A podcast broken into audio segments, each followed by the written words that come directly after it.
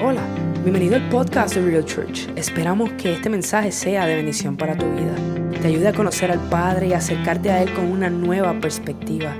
Disfruta de este mensaje hoy. Hoy es un día de celebración, un día hermoso, un día donde el Señor puede tomar asiento, iglesia, pueden tomar asiento. Hoy es un día donde estamos nuevamente uniéndonos como iglesia a adorar a Dios bajo un solo techo. La iglesia de Jesucristo nunca se detuvo, el edificio estuvo cerrado, pero yo sé que todo lo que ha pasado en los últimos meses está creando una iglesia más fuerte, fortalecida, creyendo que nuestro Señor va a cumplir las promesas que Él habló en algún momento sobre la vida de nosotros. Y yo no vengo hoy a hablarle a nadie acerca de emoción porque nosotros no queremos emoción, nosotros queremos fortalecernos en el Espíritu, entendiendo que nuestro Señor no falla, no miente, no se equivoca. Y si usted está aquí hoy o está viendo este servicio hoy, es porque Dios así lo quiso y la palabra de hoy queremos que llegue al lugar correcto que viene desde el cielo a través de mí para tu corazón. Así que vamos a comenzar con una oración porque es, justo, es necesario que abramos el margen para que nuestro Señor haga lo que Él necesita hacer en nuestras vidas, para que estas palabras que yo diga no salgan simplemente como palabras, sino que salgan apuntadas para crear un cambio. Estos son tiempos de transición. Son tiempos donde nosotros vamos a ver unos cambios. Y no estoy hablando simplemente en lo físico. Yo quiero hablarle al Espíritu. Vuelvo y le digo, yo creo que mi Dios quiere fortalecernos en estos tiempos. Pero para que eso ocurra, tenemos que darle ese espacio. Así que si usted cree en esto, cierre sus ojos, incline su rostro. Si no cree, créeme que cuando se acabe este mensaje vas a creer. Padre amado, te doy gracias. Gracias por este tiempo. Señor, sabemos Dios que todo lo que ocurre bajo el sol está bajo tu dominio por cuanto tú eres un Dios que tiene control sobre todo. ¿Has permitido o has, hecho? Nosotros sabemos, Señor, que tú has permitido que pasemos por un sinnúmero de circunstancias. Sin embargo, sin embargo, hoy estamos aquí entendiendo que ante tu presencia, Señor, toda rodilla doblará ante ti, Señor, toda lengua confesará que tú eres Dios, que tu Hijo es el Cristo y que a través de Él llegaremos a la salvación, Señor. Te pido, Padre amado, que todo el que reciba esta palabra, Señor, salga transformado por cuanto sé, Dios, que este es el tiempo de verdad. Es un tiempo donde vamos a verte obrar en el nombre de Jesús. Si se atreve a decir amén, diga amén y dale un aplauso al Señor. Dígale, déjale saber a la gente que estamos aquí. El mensaje de hoy lo he titulado Alzando los ojos alzando los ojos. Y vamos a estar hablando desde el libro de Mateo, capítulo 17, versículo 1. Para los que tienen la, Biblia pueden ir buscando. Yo voy a estar leyendo desde la versión Reina Valera. Y la palabra del Señor dice así, en el nombre del Padre, del Hijo y del Espíritu Santo. Seis días después, Jesús tomó a Pedro, a Jacobo y a Juan, su hermano, y los llevó aparte a un monte alto y se transfiguró delante de ellos. Resplandeció su rostro como el sol y sus vestidos se hicieron blancos como la luz. Y he aquí, les aparecieron Moisés y Elías hablando con él. Entonces Pedro, alguien diga entonces Pedro, entonces Pedro dijo a Jesús, Señor bueno, es para nosotros que estemos aquí. Si quieres, hagamos aquí tres enramadas, una para ti, otra para Moisés y otra para Elías. Mientras él aún hablaba, una nube de luz los, los cubrió. Y he aquí una voz desde la nube que decía, este es mi Hijo amado, en quien tengo complacencia. A él oíd. Al oír esto, los discípulos se postraron sobre sus rostros y tuvieron gran temor. Entonces Jesús se acercó y los tocó y dijo, levantaos y no temáis. Y alzando ellos los ojos, a nadie vieron, sino a Jesús solo. Familia, este es un tiempo donde necesitamos ver a Cristo y no estar distraídos por ninguna otra cosa, por ninguna persona, por ninguna noticia, por ningún enlace de Facebook o Instagram o TikTok o lo que sea. Este es el tiempo donde nosotros tenemos que buscar la presencia del Señor como nunca antes, por cuanto muchas personas han permitido que el miedo sobreabunde en nuestras vidas. ¿Es malo? No, no es malo, es normal. Sin embargo, nuestro Señor ha puesto sus instrucciones dentro de su palabra para que encontremos esperanza y nos llenemos de fuerza para poder enfrentar cualquier situación que venga delante de nosotros. Y eso yo quiero hablarles a ustedes hoy. Quiero hablarles de esperanza, quiero hablarles de transición, quiero hablarles de transformación, quiero hablarles que hay un momento en la vida donde tenemos que tomar decisiones y estar presto a escuchar la palabra del Señor. Y yo no sé si alguien vino a escuchar esa palabra, pero yo vengo a darla porque así el Señor me la puso en el corazón y yo sé que hay alguien que tiene que recibirla aquí.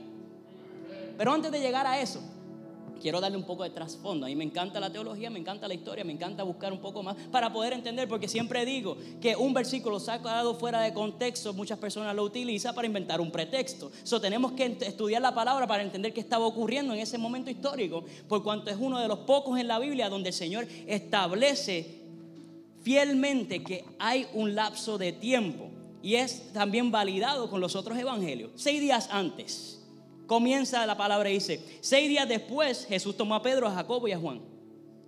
¿Qué ocurrió? Seis días antes el Señor se los lleva a ellos a un lugar que está a 241 kilómetros de Jerusalén, que básicamente a pies te toca caminando sin detenerte dos días y medio llegar a ese lugar. Y entonces están en la ciudad de Cesarea de Filipo. Cesarea es un lugar donde se le daba y rendía culto a, a César un lugar donde lo que habían, no habían judíos en ese lugar, eran simplemente personas que eran eh, eh, paganos, que no seguían al Señor. Pero los estudiosos empiezan a buscar por qué Él se los lleva a ese lugar. Y es básicamente porque Él quería establecer, y esta es la, la, deducción que han llegado, Él quiere establecer con sus discípulos en un lugar privado el plan donde ellos tenían que continuar su existencia en la vida. Le estaba dando un momento, decía, tú sabes que llevas caminando conmigo tres años y tú no has querido escuchar eso. Déjame ser específico y quitar todo tipo de distracción. Y muchas personas necesitan saber que cuando tú llegas a la iglesia, cuando tú sintonizas el canal de la iglesia, cuando tú estás escuchando una palabra de un pastor que está, está llevándola porque sabe que el Señor la puso en su corazón y está siendo cristocéntrico en lo que está diciendo, tú quieres cortar todas las distracciones y esa es mi oración en este día, que no haya distracciones para que podamos recibir la palabra como el Señor le estaba dando a sus doce discípulos en esos momentos. Y tú me dices, Bradley, ¿qué es una transición? ¿Y qué ocurre? Y él viene y le dice a ellos, ahora vamos a establecer la plataforma donde tú te vas a dejar llevar y te vas a guiar para que mi evangelio predomine por encima de otras historias, de otras personas que van a venir, van a pasar un pedazo del tiempo en la tierra y se van a ir y nadie va a hablar de ellos. Pero ustedes, debido a lo que van a recibir aquí hoy, debido a lo que yo les revelaré, continuarán hablando personas dos mil años más tarde en Homestead, Florida, acerca de quién yo soy, qué yo hice y que yo regresaré por un pueblo que es fiel, que se permitió ser transformado, que en momento de pandemia no bajó su, su fe, pero aunque tuvieron miedo, se levantaron en el momento dado y alzaron sus ojos y sus rostros miró y contempló la fe que solamente puede darle Jesucristo.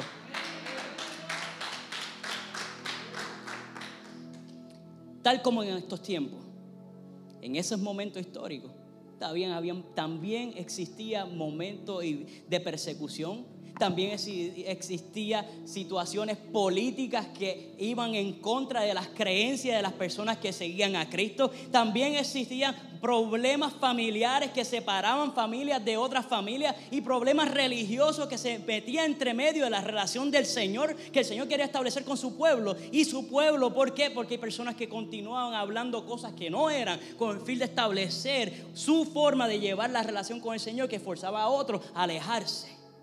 Yo quiero hablarle a ustedes de verdad. Yo quiero hablarle a ustedes de una verdad que nos hace libres. Yo quiero hablarle a ustedes de algo que posiblemente tenemos que sacar de nuestras mentes y es que el Señor quiere que nosotros seamos fieles a la relación que tenemos con Él y que esa relación conlleva que nos envolvamos y entendamos nuestra fe. Que querramos entender que, quién es el Señor. Y tenemos que empezar a ser radicales con ciertos cambios. Porque la cultura nos va a querer llevar en contra de lo que Dios quiere que nosotros hagamos. Y mira que vivimos en tiempos raros. Y yo lo voy a decir como lo siento y yo no pretendo hablar mal de una persona o dos personas en específico, pero yo tengo que hablar ahora mismo. Hay personas, un compatriota mío que le dieron el premio de compositor del año, que le dicen Benito Bad Bunny. Entonces yo no tengo nada en contra de Bad Bunny, pero sus líricas y lo que él compone definitivamente no edifica a nadie, sino que literalmente denigran a la mujer y te contamina el corazón sin embargo, la cultura le dicen a este hombre, tú eres el compositor del año. Cuando hay tantas personas que pueden proveer canciones, que no estoy hablando simplemente de cristianos, sino canciones que pueden permitirte a ti escuchar cosas hermosas para que tu familia o tú tengas momentos románticos, porque hay que decirlo, hay momentos románticos y se escucha esa música. Pero vienen otras personas y dicen, vamos a decir que Cardi B es la mujer del año. Otra mujer que habla mal de otras mujeres. Y yo como persona cristiana que soy, vuelvo y digo, no tengo nada en contra de ninguno de los dos. Tengo que pararme fielmente a lo que creo. Yo digo, eso no edifica y ni adelanta el, el programa que el Señor tiene para nosotros como iglesia. Y tenemos que decir, yo tiro la raya en este lugar. Y esa línea no la voy a cruzar con el fin de poder establecer, ok, si eso me ensucia mis pensamientos, si eso me aleja o nubla mi fe, si eso no edifica mi casa, yo no puedo permitir que esas cosas sean parte de mi vida y yo diré, ok, hasta aquí yo y mi casa serviré a Jehová y en estos momentos yo tendré que actuar diferente y hay cosas que no permitiré para que entonces mi familia continúe hacia adelante de la forma correcta. Entonces, no es cuestión de religiosidad, es cuestión de ser una iglesia con carácter es cuestión de ser unas personas que sabemos en lo que creemos y entendemos que el Señor establece que debemos de regirnos bajo unas reglas, y unas normas, no con el fin de nosotros sentirnos restringidos, sino entender qué es lo que le rompe el corazón a Dios y evitarlo y con, y con mucho gusto seguir esos diferentes estatutos que establece Jesucristo. Y número uno, tenemos que ser ejemplo. Tenemos que ser personas que somos diferentes y tenemos que ser personas que estamos dispuestos a no justificar lo injustificable. Y hay personas que justifican comportamientos errados por las contribuciones que otras personas han tenido con la sociedad o, o en grupos étnicos o con nuestras familiares. Y nosotros tenemos que entender que aunque nosotros debemos de aceptar al pecador y Jesucristo se, aceptaba con el pecador y se sentaba con ellos, pero él no pecaba ni se convertía en uno de ellos. Tenemos que demostrar dónde está la luz. Tenemos que demostrar dónde es que Él quiere que caminemos, cómo se debe caminar. Muchas personas eh, tienden a utilizar la filosofía de Niccolo Maquiavelo, que dice, el fin justifica los medios. Y la realidad del caso es que no. No podemos entrar en esa filosofía porque es algo que puede desnutrir tu espíritu hasta el punto de que si tú llegas a ese lugar que no deberías estar exponiéndote, quizás no hay una marcha atrás y terminas atrasando el progreso de la transformación de tu espíritu con el fin de tratar de ayudar a otro cuando no estabas listo. Tenemos que ser objetivos y tenemos que estar enfocados. Y hoy yo te vengo a decir a ti que si ya has llegado a un punto donde tu mirada se ha bajado, donde haya sido por vergüenza, por temor, por entretenimiento, porque muchas veces bajamos la cabeza y nos quedamos aquí, cuando hay muchas cosas hermosas ocurriendo alrededor. Yo quiero decirte que hay un Cristo que quiere que alces tus ojos, alces tu mirada y no te preocupes de lo que pasó atrás, sino que llegues al punto donde hagas un punto y un coma y continúes hacia adelante dejando atrás lo viejo y lo nuevo para que entonces tome efecto porque tu historia simplemente Dios la ha permitido para construir un testimonio, pero no para crearse como un bulto pesado para que cargues el resto de tu vida, sino que Él quiere que lo hagas y camines en libertad. Porque la palabra del Señor tiene que llevarte a la libertad. Y Él entiende que hay decisiones que tomar. Él entiende que hay situaciones que hay que enfrentar. Él entiende que nosotros, que sabemos la verdad, vamos a vernos confrontados con la palabra y con las circunstancias. Santiago en, el capítulo 4, versículo 17, dice que aquel que sabe lo que tiene que hacer y no lo hace es, peca igual que aquel que comete pecado, básicamente. So, todos vamos a vernos en ese momento. Todos vamos a ser confrontados. Ya haya sido en este año extraño que hemos vivido. O si no, no te ha sucedido, va a ocurrir en algún momento en el futuro y vamos a ser confrontados y vamos a tener que tomar decisiones. Unas decisiones las tomamos paso a paso, otras tienen que ser radicales. Pero ahora mi responsabilidad es apuntar hacia la luz. Y yo estaba meditando acerca de esta situación de reabrir la iglesia, de volver a establecer el templo para que pues, recibir personas. Y yo pensaba, Señor, ¿cuál debe ser el enfoque de la iglesia? El enfoque de la iglesia debe ser crecer. El enfoque de la iglesia debe ser multiplicarse en otros. El enfoque de la iglesia debe ser ser luz en la oscuridad y no tener miedo. Y nos hemos visto que muchas personas han querido atemorizar a la iglesia. Muchas personas han querido atemorizar a los cristianos. Algunos objetivamente debido a razones de salud. Otros simplemente porque quieren permanecernos callados porque sabes que tenemos dentro de nosotros la luz que resplandece, que hace que la oscuridad huya y que nosotros tenemos el poder que resucitó a Cristo entre los muertos, vive dentro de nosotros y va a tocarnos a nosotros, unirnos como iglesia, no dividida por denominación, no dividida por, por sector de área, no dividida por idioma, sino una iglesia fortalecida globalmente donde nosotros podamos unirnos en una misma oración y orar y tener dolor por los hermanos que están padeciendo en Centroamérica por el huracán, como los, aquellos que están siendo perseguidos en Irán y en la China, como aquellos que todavía no conocen la verdad y viven en la casa al lado suya. Somos una iglesia que Dios ha querido levantar en el siglo XXI, que tiene que entender que tenemos una responsabilidad grandísima porque hemos sido la iglesia más bendecida, hemos sido la iglesia que tiene más beneficios, hemos sido la iglesia que debemos ser más agradecidos, pero también nos, tenemos, nos hemos convertido en la iglesia que tiene la mayor responsabilidad de llevar esas palabras a todo lugar, sin importar las circunstancias, sin importar las consecuencias, y tenemos que levantarnos como personas que se han establecido con fe entendiendo quién fue el que nos envió y quién nos comisionó. Y que tenemos el, trabajo más importante del mundo, que es hablar acerca de Jesucristo sin importar las circunstancias. Así que nunca desestime o menosprecie tu historia ni lo que el Señor ha hecho.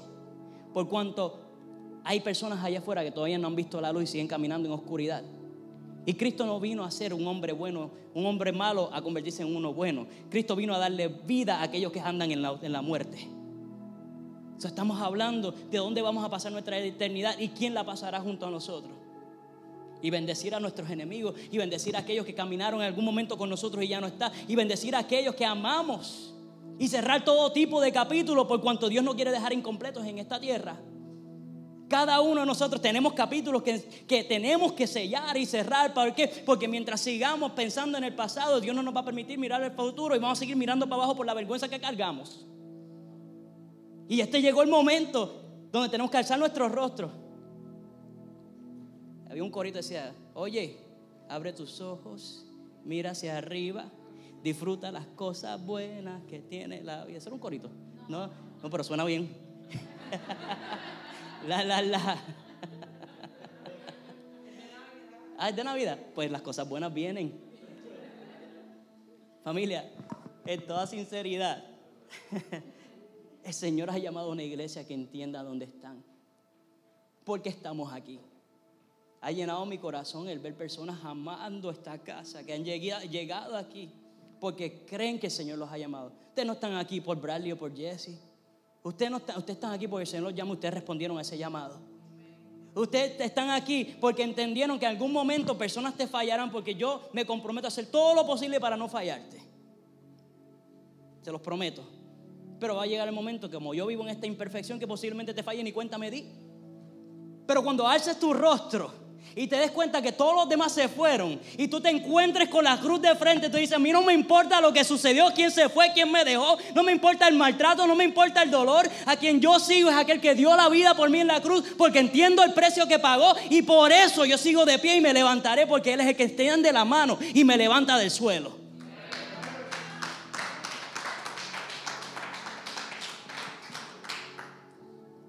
Entonces vemos a estos tres hombres ordinarios, sin educación, sin teología, sin maestría, sin ningún tipo de seminario. Dios se lo lleva a una montaña alta y le da una experiencia extraordinaria. Y se encuentran con el Dios glorificado, con Jesús glorificado. Se encuentran con Elías y se encuentran con Moisés, que son los profetas del Antiguo Testamento, profetas muy importantes. Uno da la libertad y el otro libraba de enemigos. Pero Pedro siendo Pedro, y yo me, me, parezco tanto a Pedro porque es que soy tan buena gente. Pedro viene y dice, Señor, yo voy a levantar tres altares, uno para ti, uno para Moisés y otro para Elías. Mira qué lindo el nene. Pero la realidad del caso es que viene quien lo interrumpe. Dios el Padre llega y mientras Él estaba hablando le dice, cállate la boca, porque este es mi hijo en quien yo tengo complacencia. A Él escucha. ¿Y qué hacen ellos? Se tiran al suelo con miedo y espérate, ya metimos la pata y dije lo que no era. y vino papá y me puso en orden. ¿A qué se estaba refiriendo? Se estaba refiriendo a lo que pasó hace seis días atrás, cuando Cristo ya le estaba diciendo, yo voy a darles libertad. Yo tengo que pagar un precio. Ustedes van a ser perseguidos. Pero sobre la roca, que es el evangelio que vamos a establecer, del cual yo estoy hablando, tú vas a recibir libertad y otros recibirán libertad no estemos tratando de elevar otras personas o otras cosas, a usurpar el trono que le corresponde al rey, de quien el Padre le tiene complacencia, porque muchas veces queremos llenar nuestros vacíos con otras cosas cuando ya tenemos toda nuestra disposición para sentirnos plenos, porque nuestro Dios vino a darnos una vida llena de amor y de abundancia. Sin embargo, hay un enemigo que nos quiere robar, que nos quiere matar y nos quiere destruir, porque aunque Él no sabe lo que Dios quiere hacer contigo, con tu historia y con tu descendencia, sabe que Dios te ama y Dios te puede utilizar. ¿Y qué hace? Si no te puede quitar la salvación, trata de quitarte la obra de tus manos. Y trata de quitarte a ti el enfoque de lo que tienes que hacer. Y empieza a tirar, porque Él no te va a tirar con algo. Si tú no eres alcohólico, no te va a poner alcohol de frente para que te caiga. Te va a poner aquello que te hace que te aleje. Entonces nosotros tenemos que recurrir a que Almarnos como el Señor quiere. Escúchalo. El que tiene complacencia. Escúchalo al Hijo amado. Oír, óyelo a Él. ¿Cómo lo escuchamos? Entramos a la palabra del Señor y empezamos a pedirle, dame discernimiento para entender esto. Pero en el mientras tanto tenemos trabajo y tenemos que caminar. Y hay personas que alcanzar. Hay personas que yo he conocido que estuvieron a punto de quitarse la vida. Pero porque un cristiano que no sabía nada ni papa de la Biblia les atrevió a decirle, yo no entiendo lo que dice aquí, pero lo que yo sí entiendo es que Cristo me liberó porque yo era una persona que estaba preso dentro de mis sentimientos y mi falta de valor, pero como yo entendí el precio que ese hombre dio la cruz por mí, entonces yo quiero que tú entiendas que tú también vales y que no puedes desestimar el valor de tu vida. Y este es el momento donde Él literalmente le arranca un alma de las manos al enemigo para que otra persona entre a la, a la vida plena que Jesucristo le quiere ofrecer. No sabía ni papa de la Biblia entendió y tuvo una, experiencia con Cristo como la que Dios quiere que tengamos todos. Porque es que nos las expone para que nos la gocemos. Él expone la oportunidad para que gocemos estar dentro de la presencia de Él. Y no tan solo eso, nos dejó al Espíritu Santo, que creemos en Dios Padre, Dios Hijo, Dios Espíritu Santo. ¿Para qué? Para que more con nosotros, dentro de nosotros y a donde quiera que vayamos, entendamos que aquello que estamos escuchando, que nos quiera hablar de los malos caminos que conocemos que nos aleja del Señor, es el Espíritu hablándote directamente. Muchas personas quieren hablarle y decir que es la conciencia. La realidad es que no. El Espíritu del Señor mora dentro de nosotros y nos quiere hablar directamente. Cristo no necesita que le busquemos suplementos que le busquemos complemento y mucho menos que lo sustituyamos. No tenemos que añadir otras creencias a lo que el Señor ha establecido. Todo está aquí. Tenemos que entender que todas las personas que están allá afuera van a querer darle otro nombre a lo que el Señor ya nos estipuló aquí. hay personas, y lo he dicho anteriormente, no, pero es que les toca, eso es karma. Yo, mi hermano, eso es siembra y cosecha. Es lo mismo, lo dice la palabra y lo que pasa es que lo están dando de otra forma para sentirte que está un poquito mejor culto, porque tiene experiencia de lo hindú. No, la realidad del caso es que el Señor dice, si tú quieres, tú quieres cosechar, tienes que sembrar. Tú tienes que aportar amor, vas a recibir amor. Hay veces que queremos que sea hoy, que sea ahora, pero toda persona que siembra y tiene experiencia en el cultivo sabe que hay años buenos y hay años malos que sembramos una semilla y nos toca a nosotros regarla, pero el crecimiento no nos toca a nosotros, le toca al Señor. Lo mismo pasa en toda área de la vida. A veces que perdemos la paciencia, como muchos, muchos de nosotros hemos perdido durante este año y lo acepto. He estado, Señor, ¿cuándo vamos a abrir la iglesia? Señor, ¿cuándo vamos a movernos? Señor, ¿cuándo vamos a ver? Pero ahí es donde vemos en la fe. Que el Señor nos está pidiendo que nuestra fe básicamente sea ciega. Tú tienes que creer y tienes que caminar. Es como estaba escuchando a, Billy Graham. A mí me encanta escuchar a Billy Graham. Y eh, hubo un servicio que él hizo, creo en 1975, hablando de un caballero que cruzaba el Niágara en, en cuerda floja. Y el nombre se llamaba Charles Blondin, Blondin, francés. Y Charles se puso un reto en, 1859 de que él iba a cruzar de Canadá a Estados Unidos en una cuerda floja. Y él pasó la cuerda floja, luego no, se, no, simplemente se iba a quedar con eso, él decidió ponerse un antifaz y cruzarla de nuevo. Después no se quedó con eso, con el antifaz puesto lo caminó de espalda. Y soy yo aquí me voy a caer, imagínate ese hombre. Y lo hizo 300 veces. Y el público estaba aclamando a Charles porque es algo impresionante. ¿Qué viene ocurriendo? Que viene Charles y le dice, ¿ustedes le gustan el acto? Y yo todos, sí, claro. Y dice, voy a utilizar una carretilla, un wheelbarrow. Y él viene y pasa con el wheelbarrow. Y todo el mundo contento. Pero ahora yo quiero que uno de ustedes se monte ahí y yo lo voy a llevar al otro lado con el antifaz puesto. Y todos los que estaban clamando dicen, yo no, yo no. La fe que nosotros tenemos en el Señor es así.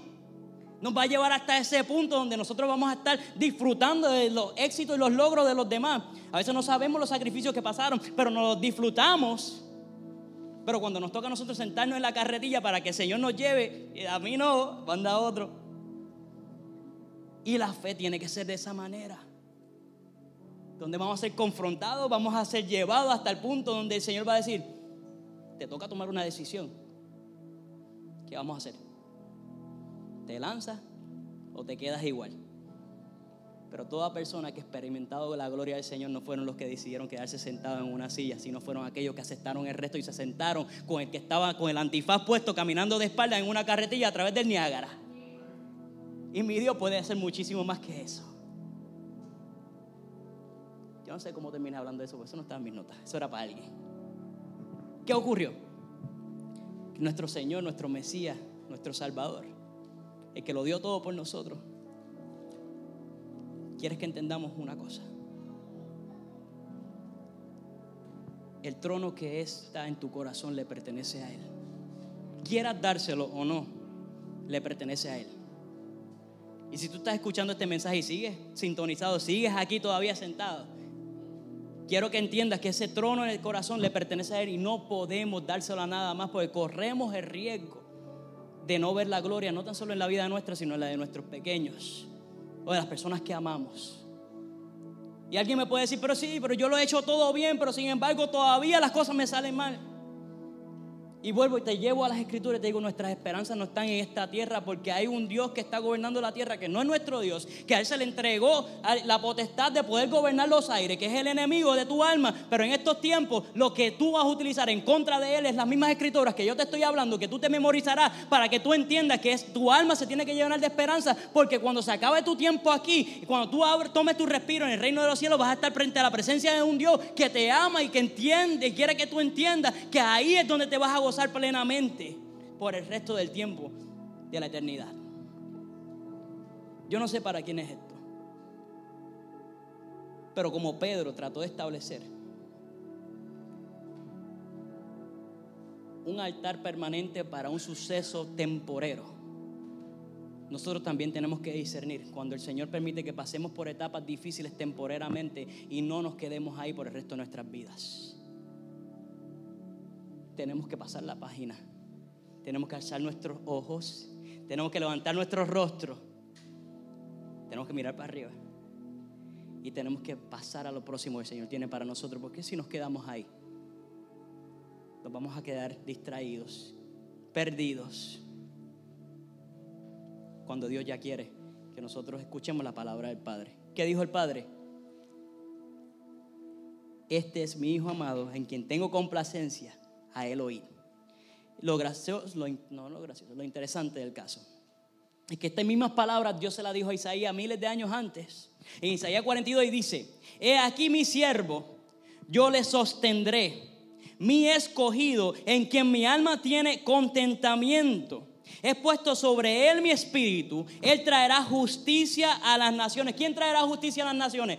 Cristo traerá justicia a las naciones. No gritará, ni alzará su voz, ni la hará oír en las calles. No quebrará la caña cascada, ni apagará el pábilo eh, que, que humeare.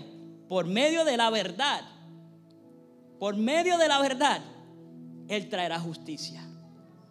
Y cuando estoy leyendo eso, me remonto al libro de Juan, porque el libro de Juan nos habla en el capítulo 8, versículo 31, dice que Jesús está hablando con los judíos convertidos y él le dice, Dijo entonces Jesús a los judíos que habían creído en él. Si vosotros permaneceréis en mis palabras, seréis verdaderamente mis discípulos y, y, conoceréis la verdad y la verdad os hará libre. Les respondieron ellos, linaje de Abraham somos, mas jamás hemos sido esclavos de nadie. ¿Cómo dices tú que seremos libres? Jesús les respondió, de cierto, de cierto os digo, que todo aquel que hace pecado, esclavo es del pecado. Y el, y el esclavo no queda en la casa para siempre. El Hijo sí queda para siempre. Así que si el Hijo os libertare, seréis verdaderamente libres. Sé que soy descendientes de Abraham. Ellos eran descendientes de Abraham, pero no aceptaron la promesa plenamente. Nosotros que estamos aquí, que hemos dicho, Cristo es mi Señor, mi Rey, mi Salvador, yo entiendo el peso del pecado y me alejaré de Él. Y haré lo que genuinamente el Señor me está pidiendo. No tendré miedo, pero aunque lo tenga, buscaré mi refugio en Cristo Jesús. Porque entiendo la verdad y quiero ser libre. Porque no quiero ser cautivo de mis, de mis pecados, mis, mis pecados y mis situaciones del pasado. Todo lo contrario, yo no volveré a tener temor. Yo me levantaré porque sé quien me dice que me levante. Y no temeré porque sé quien me dice que no debo temer. Y aunque hayas pasado por la temporada de soledad, quiero que sepas que hay alguien que ha estado pendiente. Quiero que sepas que hay alguien que está mirando tus circunstancias. Quiero también que sepas que eso es algo temporero, aunque sea difícil, es temporero. Porque nuestro Señor quiere que tú entiendas que aunque entremos en temporadas de batalla, Él nos va a dar la victoria. Y puede ser que haya alguien que estas palabras les dé esperanza. Puede ser que haya alguien que esté escuchando un mensaje de esta manera por primera vez. Si eso eres tú, si ese es usted, quiero que entienda tres cosas. Primero, tú tienes valor. Tienes valor suficiente como para que Dios rompiera tiempo y espacio, entrar a la tierra, hablar un evangelio acerca de la vida y las verdades de su Padre, para que entendiéramos el por qué nosotros estamos aquí todavía. Se entregó por ti y por mí, derramando sangre porque el precio del pecado es, sangre, para que lo aceptemos como nuestro único y verdadero Salvador. Pero después de que Él se entregó, se levantó de entre los muertos y es proclamado como Rey de reyes, Señor de señores, nuestro verdadero Dios. El libro de Juan capítulo 3 versículo 16 dice lo siguiente. Porque de tal manera amó Dios al mundo que ha dado su Hijo unigénito para que todo aquel, no dice alguno, que todo aquel que en Él cree no se pierda, mas tenga vida eterna. Porque no envió Dios al mundo a su Hijo al mundo para condenar al mundo, sino para que el mundo sea salvo por Él. No es cuestión de una receta, no es religiosidad. Pero el apóstol Pablo dijo que cuando tú confesas con tu boca que Jesús es el, Señor y lo creyeres en tu corazón, de que Dios lo levantó entre los muertos, serás salvo. So, yo quiero dar esa oportunidad. Y si hay alguien que se ha alejado del Señor por alguna razón durante los últimos meses, durante la última temporada, si hay alguien que cometió pecados ayer, hoy o esta mañana o antes de llegar aquí. No estamos dando licencia para pecar. Como dije al comienzo, tenemos que llamar las cosas como son. Tenemos que decir lo que está mal está mal, lo que está bien está bien. Pero sí quiero que entendamos que tenemos una oportunidad mientras tenemos, tenemos aire en los pulmones. Y yo quiero extender esa oportunidad a toda persona. Para que alces tu rostro, para que mires hacia arriba para que veas al Dios el cual yo profeso, creo y sé que regresará por la iglesia, por su iglesia. Una iglesia valiente, una iglesia sin mancha, una iglesia que ama con acciones. No porque las acciones lo hace salvo, sino porque esa es la forma que representamos a Cristo. Y es la iglesia a la cual usted pertenece. Si ese es usted, le voy a pedir que haga una oración y la iglesia está aquí y yo le voy a pedir a la iglesia que haga la oración con nosotros. Porque vamos a ver la victoria. Iglesia, cierre sus ojos, incline su rostro y repita después de mí. Señor Jesús, acepto que pecado y que mi pecado me aleja de ti. Pero hoy todo cambia porque he aceptado que Cristo es mi Dios, es mi Rey, se entregó por mí, pero está vivo y regresará por su iglesia, de la cual yo pertenezco. Iglesia, oramos estas palabras en el nombre del Padre y del Hijo y del Espíritu Santo. Por favor, den un amén y denle un aplauso al Señor porque este momento es importante.